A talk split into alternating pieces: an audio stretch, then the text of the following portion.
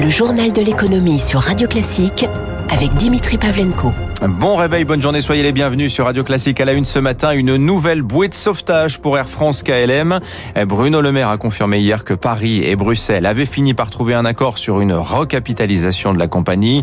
L'an dernier, elle a perdu les deux tiers de ses clients et sa dette a quasiment doublé à 11 milliards d'euros. Bonjour Eric Mauban. Bonjour Dimitri, bonjour à tous. Alors le montant de ces nouvelles aides reste à définir. Ce devrait être euh, le sujet central lors d'un conseil d'administration ce lundi. Voilà, il y a urgence avec la crise sanitaire. Les caisses sont vides afin d'éviter la faillite. Une seule solution. Les actionnaires que sont euh, les États français et néerlandais doivent remettre de l'argent au pot. Au minimum 5 milliards d'euros avant la clôture des comptes de l'exercice 2023.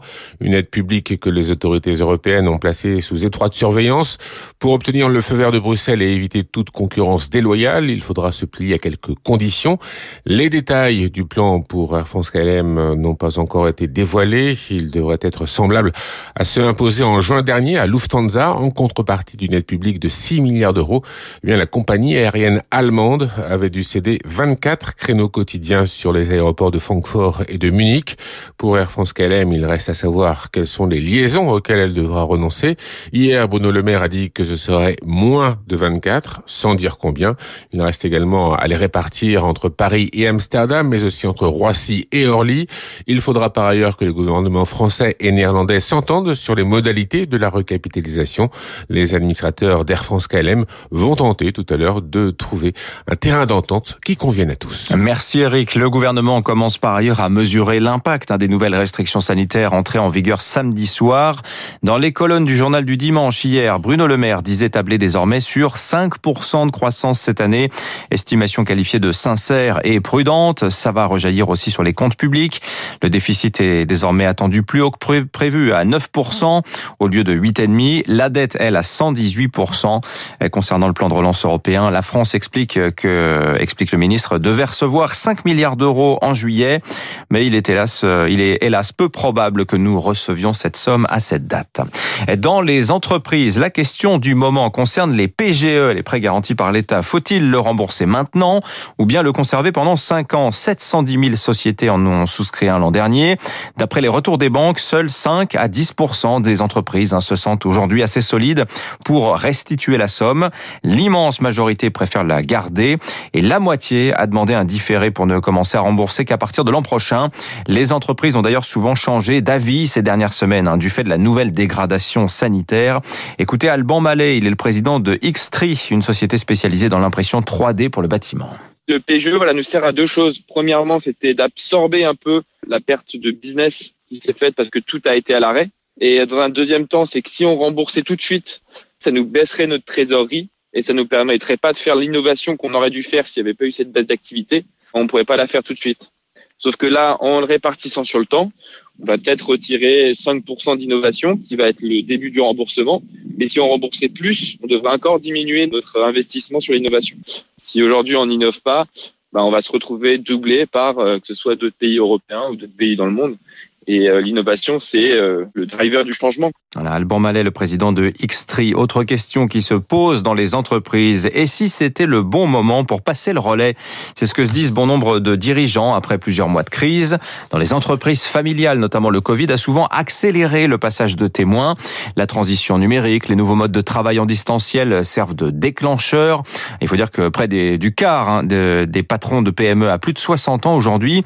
Il y a aussi dans certains secteurs une opportunité financière à passer la main en ce moment. Émilie Vallès. Hippolyte Bouygues a pris en mars de l'an dernier les rênes de l'entreprise familiale Bouygues Développement spécialisée dans la promotion immobilière. Cela faisait quelques mois que son père âgé de 70 ans préparait cette transmission, mais tout a été précipité. Jusqu'au mois de mars, il était encore euh, présent sur les chantiers et c'est vrai que dès qu'il y a eu le confinement, j'ai repris la main totalement en organisant des visioconférences à travers des outils comme euh, Zoom, Teams, etc. La mise en place de toute cette gestion, le fait qu'il y ait du télétravail, mon père était peut-être moins familier avec ces outils-là. Aujourd'hui, il est plus du tout en contact avec les équipes opérationnelles. La crise l'a poussé à prendre sa retraite. Et puis transmettre en ce moment peut être fiscalement intéressant. Analyse de son côté Philippe Grotner, président du Family Business Network, réseau d'entreprises familiales. Ça peut être le bon moment pour transmettre parce que l'impôt que vous allez payer pour transmettre, c'est comme un impôt sur les successions, va être calculé sur la valeur de votre entreprise. Et donc en période de crise comme nous connaissons, la valeur des entreprises dans certains secteurs a énormément baissé. Les droits de mutation vont être moins élevés. Et selon ce dirigeant, pour être réussi, une succession doit être bien préparée.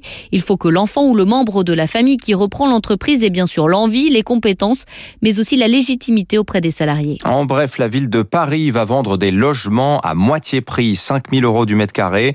La commercialisation démarre demain mardi avec 23 premiers logements dans le 14e arrondissement à des familles sélectionnées en fonction de leurs ressources. La ville espère en vendre 6000 d'ici 2026. Techniquement, la ville en fait sépare le foncier du bâti. Seul ce dernier est acquis par l'acheteur qui doit verser en revanche une redevance mensuelle de 2,50 euros par mètre carré. Total, le groupe Total restera en Birmanie. Patrick Pouyanné, PDG du groupe, en a expliqué les raisons dans les colonnes du JDD hier. Risque de représailles sur ses, ses employés, impossibilité de se mettre hors la loi en quittant purement et simplement le pays, une tribune pour répondre aux ONG comme Sherpa ou RSF qui accusent le géant pétrolier de soutenir financièrement la junte et donc la répression qui a fait 500 morts depuis début février. En cause, les taxes payées par Total au régime birman, 230 millions de dollars en 2019, 176 en 2020. Eric. Total suspend les projets en cours mais poursuit son exploitation du gaz au large des côtes birmanes. Pour l'économiste Laurence Daziano, le groupe n'a pas le choix, rien n'est noir ou blanc. Le gaz extrait par Total sert à la production d'électricité en Birmanie mais aussi en Thaïlande. Couper cette électricité, ce serait ajouter du chaos et ce serait pénaliser une population en Thaïlande qui n'y est pour rien. Rester, c'est aussi risquer d'écorner encore plus l'image de Total. Le groupe est régulièrement accusé de soutenir des régimes peu fréquentables comme le Gabon, le Congo, le Tchad, un procès inévitable, estime Francis Perrin, chercheur à l'IRIS. L'industrie pétrolière et gazière va là où il y a des ressources. Vous souhaiteriez que tous ces pays soient gentils et démocratiques, mais il y en a un certain nombre qui posent quand même des problématiques droits de l'homme. Face aux critiques, Total annonce qu'il financera les ONG des droits de l'homme et ce, à hauteur des taxes payées à la junte birmane. Un équilibre responsable pour le groupe, un scandale pour Daniel Bastard de RSF. L'éthique ne s'achète pas. Les déclarations de Total sont une hypocrisie crasse. Total est le premier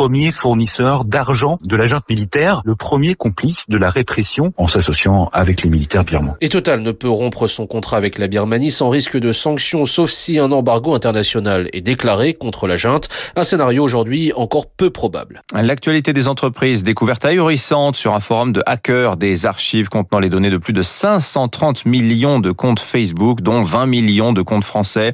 Donc si vous avez un profil, hein, sachez que vous avez en gros une chance sur deux de figurer dans ce dossier divulgué gratuitement, car les données datent d'août 2019.